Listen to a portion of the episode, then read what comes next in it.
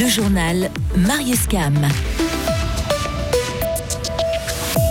Alain Berset, une météo parfois très capricieuse, des fromages transformés en fondue, voire plus à Vusternance. L'actualité 2023 du canton de Fribourg a été haletante. Retour sur les 305 derniers jours. La France en deuil. Le père de famille avoué être l'auteur du quintuple homicide survenu à Meaux. Il a tué sa femme et ses quatre enfants. Et en sport, ce n'est pas la journée des Suisses et des Suissesses, que ce soit en ski ou en hockey sur glace. Qu'est-ce qui vous a le plus marqué en 2023 dans le canton de Fribourg? La liste est longue, alors nous vous proposons de plonger dans le fil rouge de ces 12 derniers mois du canton de Fribourg.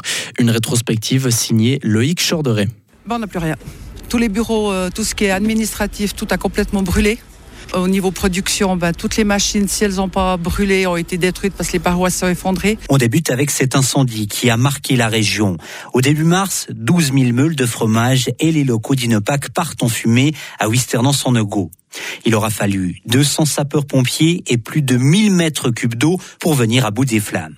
Moi, il y a 84 ans que j'habite ici et j'ai jamais vu ça aussi grand. De l'eau, Trop d'eau, des pluies et des inondations, c'est la catastrophe qui est tombée entre autres sur la tête des habitants de Charmé au mois de novembre. Une cinquantaine de personnes ont dû être évacuées de chez elles. On reste en gruyère, sur l'eau, ou plutôt à l'eau, avec le projet Goya Honda supprimé du plan directeur cantonal. Les surfeurs amateurs ne pourront donc pas s'amuser sur une vague artificielle avec vue sur le Molaison.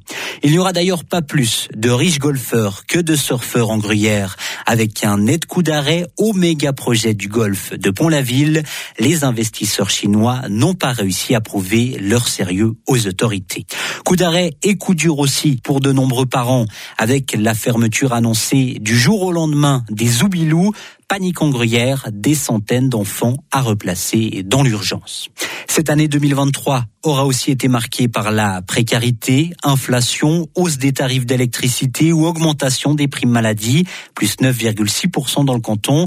De plus en plus de fribourgeois et fribourgeoises peinent à finir le mois et ça inquiète. On peut se demander à quoi ces personnes vont encore pouvoir renoncer. Une année 2023 aussi très politique. Le conseiller fédéral Alain Berset qui annonce sa démission. Le vert Gérard Tondré qui essaye en vain de devenir l'un des sept sages. Et l'UDC qui triomphe aux élections fédérales et qui pique un siège au Parti socialiste. La politique, ce sont aussi les histoires un peu people de nos conseillers d'État ou anciens conseillers d'État. Une de confidence de trop pour Georges Godel, condamné en début d'année. Une de mésentente de trop pour Philippe Demière, qui finit devant les juges. Et un de verre de trop pour Didier Castella, qui finit à pied. Nous, on finit ce résumé de l'année dans l'assiette. C'est la période, vous me direz, avec les premiers jambons de la borne AOP qui ont été mis sur le marché cet été. Et retrouvez demain soir les moments les plus marquants de l'actualité suisse. Pas de vague de cambriolage pendant les fêtes de fin d'année dans le canton de Fribourg. La police cantonale nous a indiqué avoir eu connaissance de seulement 10 cas entre le 23 et le 26 décembre, un nombre similaire à celui des années précédentes. La situation est toutefois différente dans le canton de Berne.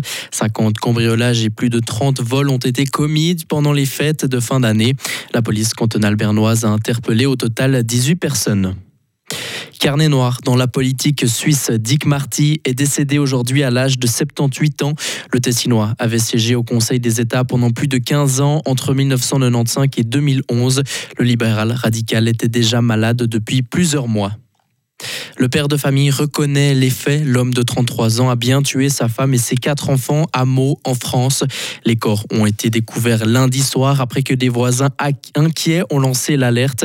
Il l'a dit avoir entendu des voix qui lui demandaient de faire du mal dans sa tête. Depuis les faits, le coupable ne ressentirait plus rien et se sentirait vide d'après le procureur de la République. Les victimes ont reçu plusieurs dizaines de coups de couteau et ces deux garçons ont été noyés. Une frappe russe a fait trois morts et neuf blessés aujourd'hui dans le sud de l'Ukraine.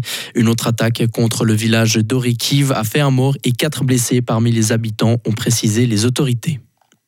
En hockey sur glace, Akira Schmid est envoyé en AHL.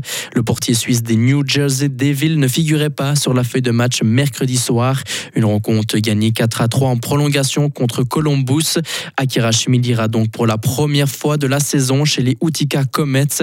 Et cette saison, justement, il a disputé 15 matchs de NHL pour 89,3% d'arrêt. En ski alpin, Michaela Schifrin a remporté cet après-midi un 92e succès en Coupe du Monde lors du géant de Lienz. Elle reprend plus de 160 points d'avance au classement général. Quatrième après la première manche, Lara Goutte Berami termine sixième et la Tessinoise cède la tête du classement de la discipline du géant.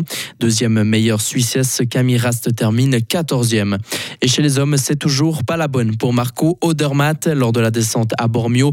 Le Nidwaldien a terminé deuxième derrière le Français Cyprien Sarrazin. Il lui a manqué que 9 centièmes pour arracher la première place.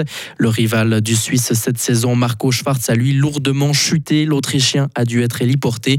Et le fribourgeois Alexis Monet a été crédité d'une grosse performance. Il termine dans le top 15 à la 13e position. Retrouvez toute l'info sur frappe et frappe.ch. La météo avec Frappe, votre média numérique régional. Le temps sera en partie ensoleillé pour euh, ce vendredi avec euh, de la douceur. Il va faire 11 degrés, 0 degrés à 2000 mètres d'altitude. Pour ce qui est de la soirée, de faibles précipitations sont possibles. Pour euh, ce qui est de samedi, le temps sera bien ensoleillé malgré des passages nuageux résiduels le matin. Il va faire 12 degrés au maximum. On pourra avoir en partie le soleil encore pour dimanche, notamment le matin avant le retour des nuages l'après-midi. Quelques averses sont possibles en seconde partie de journée avec de limites pluie-neige vers 1300 mètres d'altitude et il va faire 11 degrés.